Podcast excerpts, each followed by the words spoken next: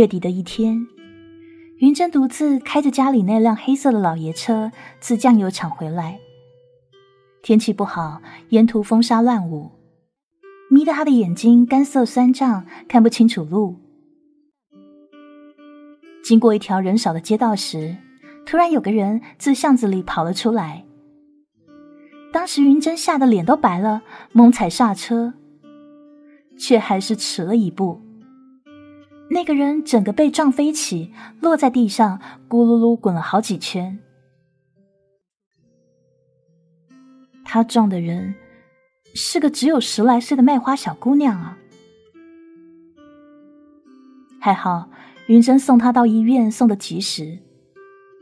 抢救以后，总算度过了危险期。这小姑娘叫翠儿，刚出生父亲就过世，母亲后来改嫁，没几年也病死。翠儿现在是跟着她的继父，终日被逼着出街卖花赚钱。那一天，就是因为继父追着要打她，翠儿才会冲撞马路，被云珍的车给撞到了。住院的那段日子。云珍包了翠儿所有的治疗，还有生活费用，还经常到医院探望她。翠儿是个心善的孩子，不但没有怪罪云珍，总是一口一个姐姐喊得香甜。云珍很喜欢翠儿，也同情她的身世。翠儿好学，说自己想读书，云珍就自己答应她说要做她的资助人，送她进学堂。腊八节那天，云珍接到医院打来的电话，说翠儿失踪了。他急急忙忙赶到医院，差点跟正在跟病人谈话的张玉玲撞个满怀。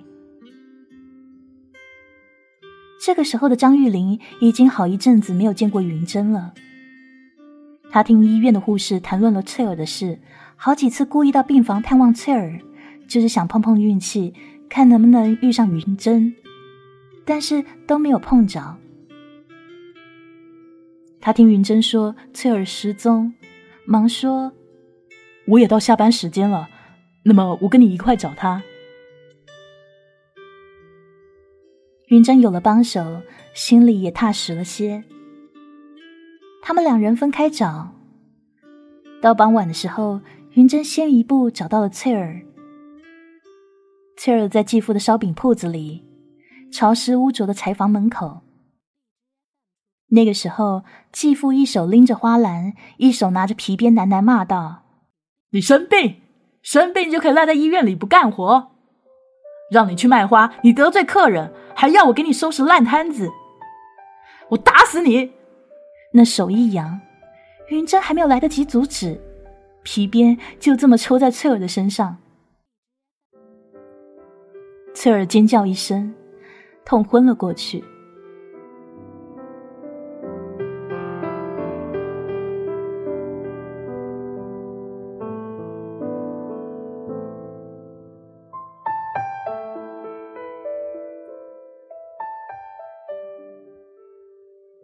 当张玉玲也找到烧饼铺的时候，翠儿的继父已经满脸死白，倒在了地上，身体还有微温。刚死不久，而且那尸体也没有任何外露的伤口与血迹。云珍的左手还流着血，也不知道是怎么弄伤的，伤口模糊。他看了一眼张玉玲，想转身去抱翠儿。我们得赶紧离开这里。张玉玲怒道：“你又在杀人！”云珍看着他说：“你凭什么说他是我杀的？”张玉玲只当他是狡辩：“你看看他的死状，你答应过我不再杀人的。”云珍负气道：“你倒是认定我就是一个心狠手辣的人啊！”张玉玲一直抓着他不放：“你先别走，温云珍，把事情说清楚。”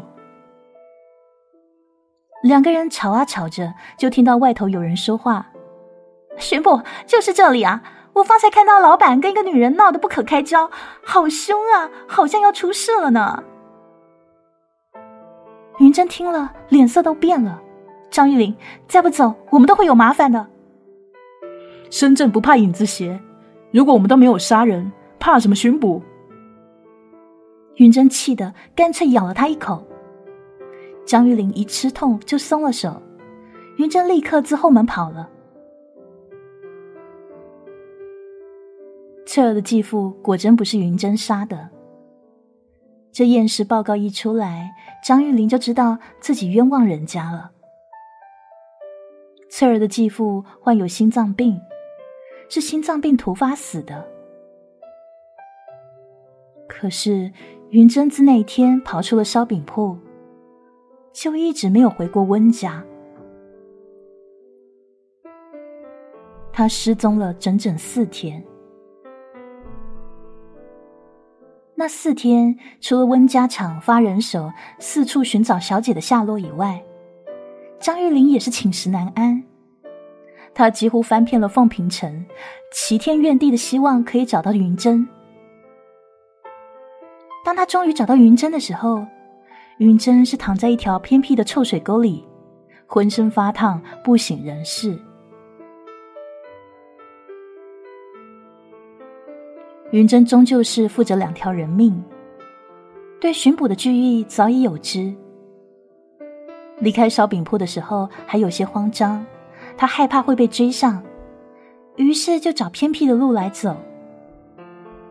走了没多久，开始觉得头晕、恶心，眼前一黑，就滚进了臭水沟里。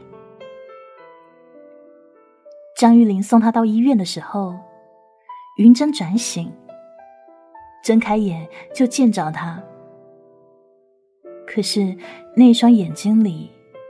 全都是赤裸裸的恨意。那几天，云珍的眼睛里都是血丝，脸一直发红发烫，连脖子都是红的。不管怎么吃药打针，一直无法缓解她恶心呕吐的症状。他告诉医生，翠儿的继父跟他争执的时候，曾经往他身上丢了一只老鼠，那老鼠咬了他。医生经过会诊，终于对他的病情有了定论：药石无灵。虽然鼠菌感染有方可医，但是不知道为什么云珍的体内好像有抗体似的，对相关的药物是完全排斥。他们已经束手无策了。云珍听着医生犹如宣判死刑一样对他交代的那一番话，面无表情的看着窗外一束梅花，红艳艳的梅花落在雪地里，就像溅着一滴一滴的鲜血。张玉玲进来给他披了一件尼龙大衣，他伸出手。把手背上被老鼠咬过以后留下的疤痕给他看。我告诉过你，人不是我杀的，你不信我。你要是肯早点放我走，我或许不会慌不择路掉到水沟里。我或许还有的治，不会延误病情到今时今日这样的地步。张玉玲，我好恨你。张玉玲听着。心顿时就被他给搅碎了。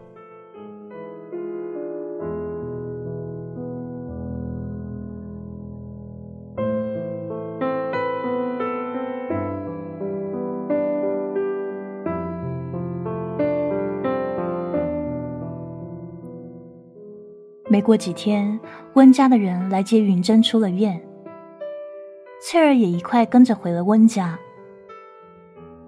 翠儿很懂事，每天陪着云珍。小小的年纪却很会照顾人。有一次，翠儿自外头摘了几枝梅花进来，本想摆在自己的房里，恰巧云珍看见了，莫名就觉得喜欢那一阵清香。他唤翠儿：“你把那梅花拿过来，我看看。”翠儿难得见他有了一股笑容，高兴的把梅花递给他。云珍低头一嗅，忽然手上的梅花居然发黄发焦，顷刻就枯萎了。云珍吓得立刻丢下了花瓶，啪啦一声，青花的瓷碎了一地。更奇怪的是，也是在那一天，云珍破天荒的没有呕吐，精神还转好许多。翠儿以为是那些梅花让她身体舒畅，第二天直接在门前的梅树摘了几枝。可是云珍闻过以后，梅花并没有枯萎。而他的病情再度回到了前天的样子。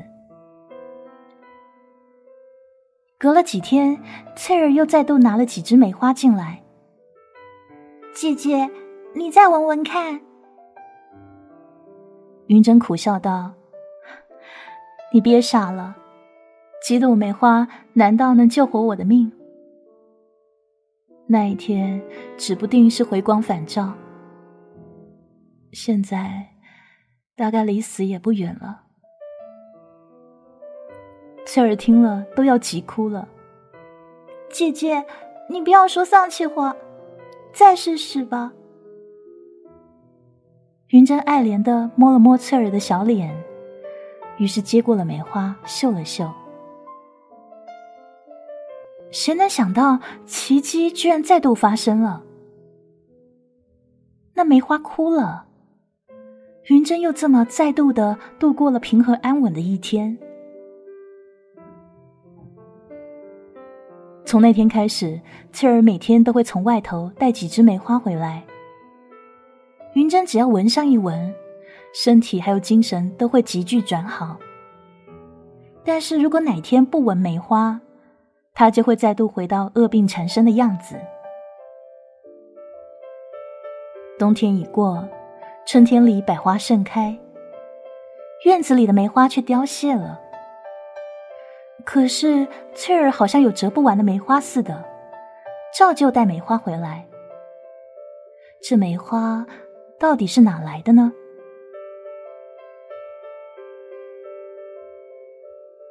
云珍终于忍不住好奇。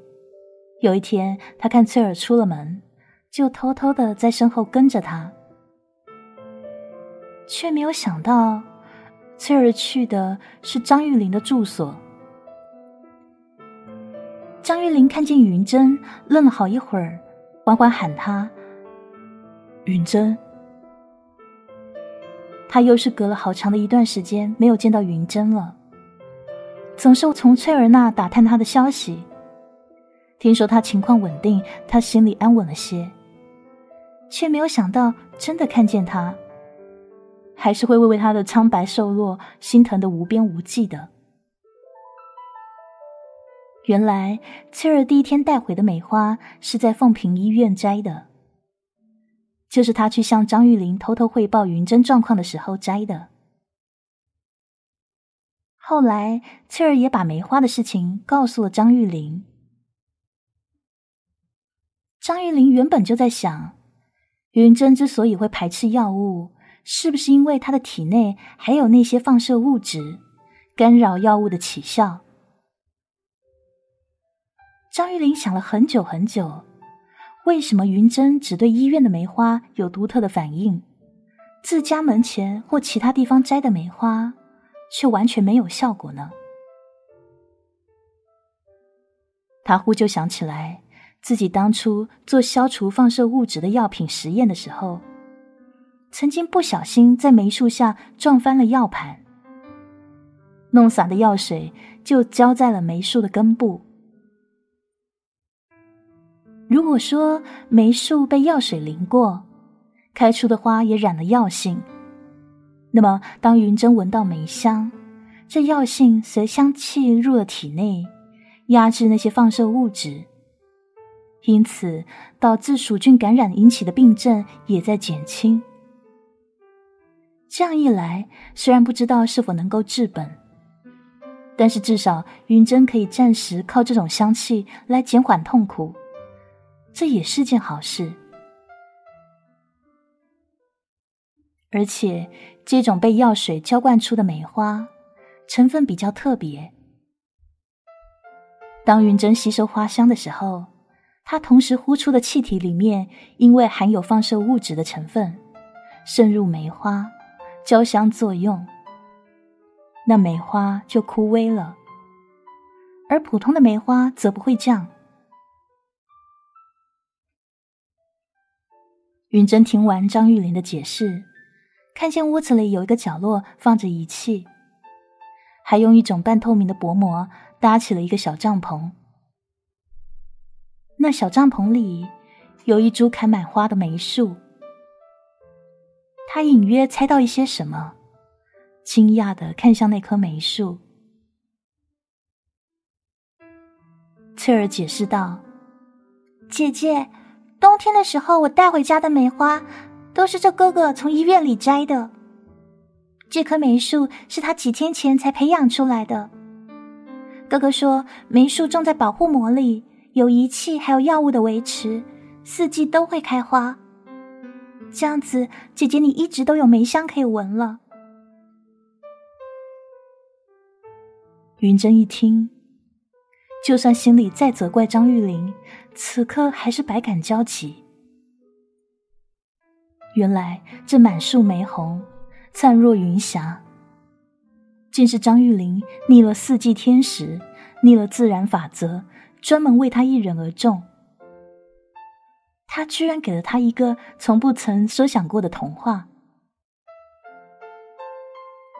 张玉玲开口道：“我知道你恨我。”但这些梅花对你是有益的，你就别再想着你的什么自我保护、特异功能了。怎么说保命要紧啊？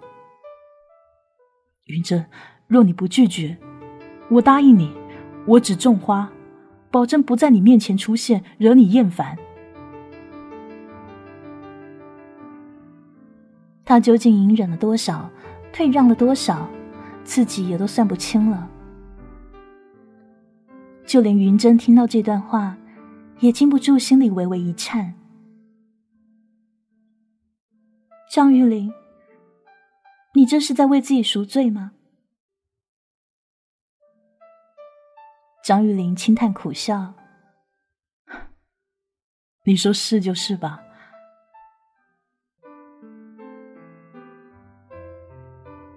云珍始终端着一份倨傲的姿态。好。很好，我不会跟自己的命过不去。你的梅花，我会照单全收的。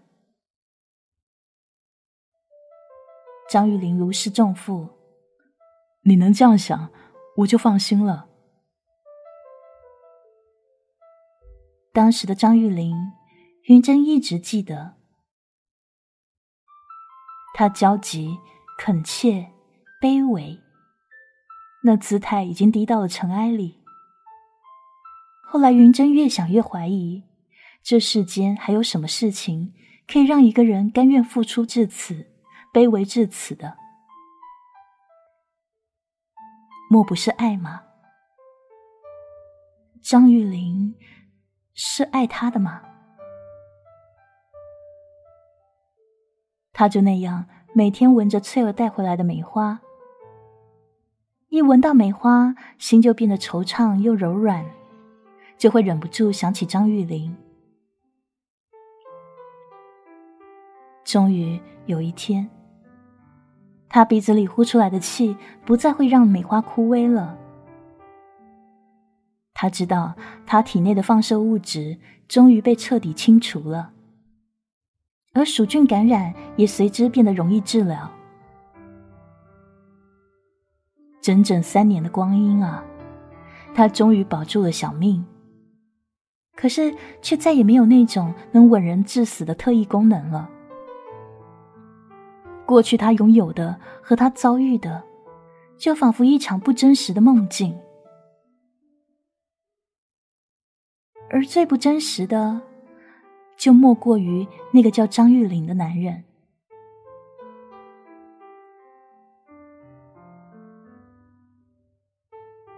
听翠儿说，张玉玲跟丰德洋行的老板女秘书在一起了。他们感情甜蜜，甚至有了结婚的打算。翠儿也大了几岁，懂的事更多，忍不住唠叨说：“我真真是不明白，姐姐，哥哥那样为你，我还以为他爱的人是你呢。”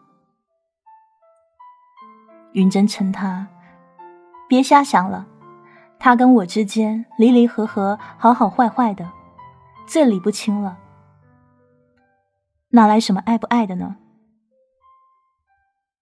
他说完，继续低头看他带回家的账目。可是那些数字总是浮在外头，不往他的眼睛里钻了。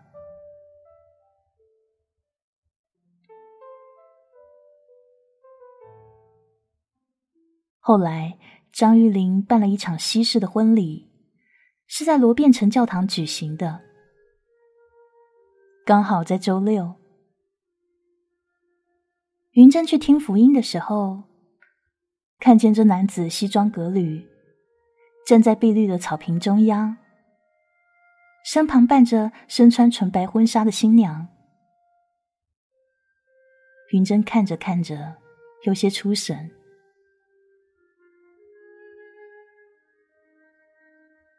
张玉玲看见了云珍，表情也有一瞬间的僵硬。缓了缓，才对他报以淡淡的微笑。云珍觉得自己出于礼貌，应该去跟他说声恭喜。以前的那些事，好好坏坏，都算是过去了。于是，云珍走了过去，用西方的礼仪跟对方握手。原来。这个人的掌心是这么温暖。他随便捡了个话题说：“我最近才听翠儿说你搬了新家。”“是啊，想着跟子平结婚以后得住大一点的房子，就把那旧屋给卖了。新房子倒是好，就是有些偏僻。”张玉玲说话。似乎也生疏起来。我知道，那天我跟翠儿还去你的旧屋呢。去我旧屋做什么？你把东西搬走，就剩下那棵梅，我就把梅树移到我家后院去了。嗯，我想着你病好了，再也不需要那梅花了。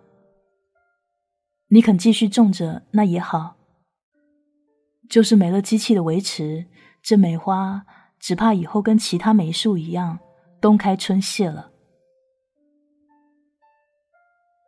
云珍忽然倔强起来。如果我还想令它四季常开呢？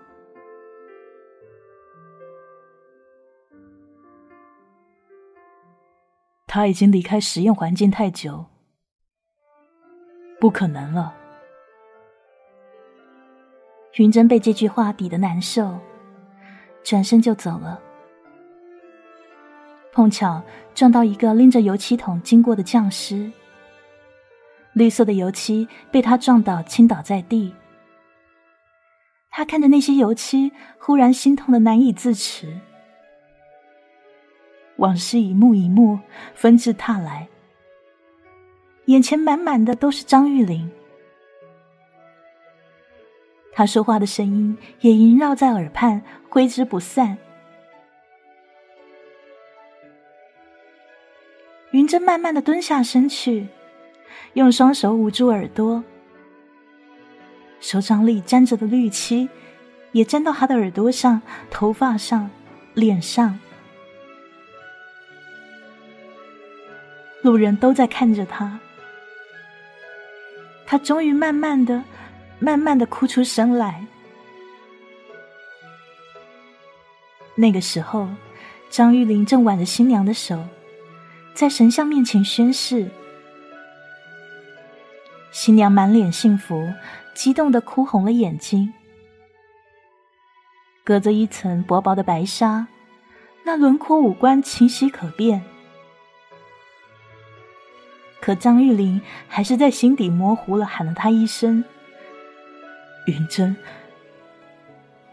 再见了，云珍。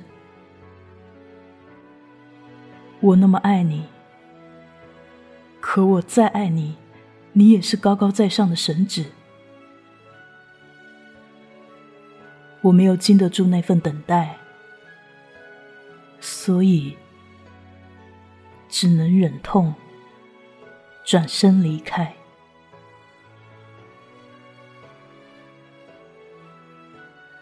倚梅而居，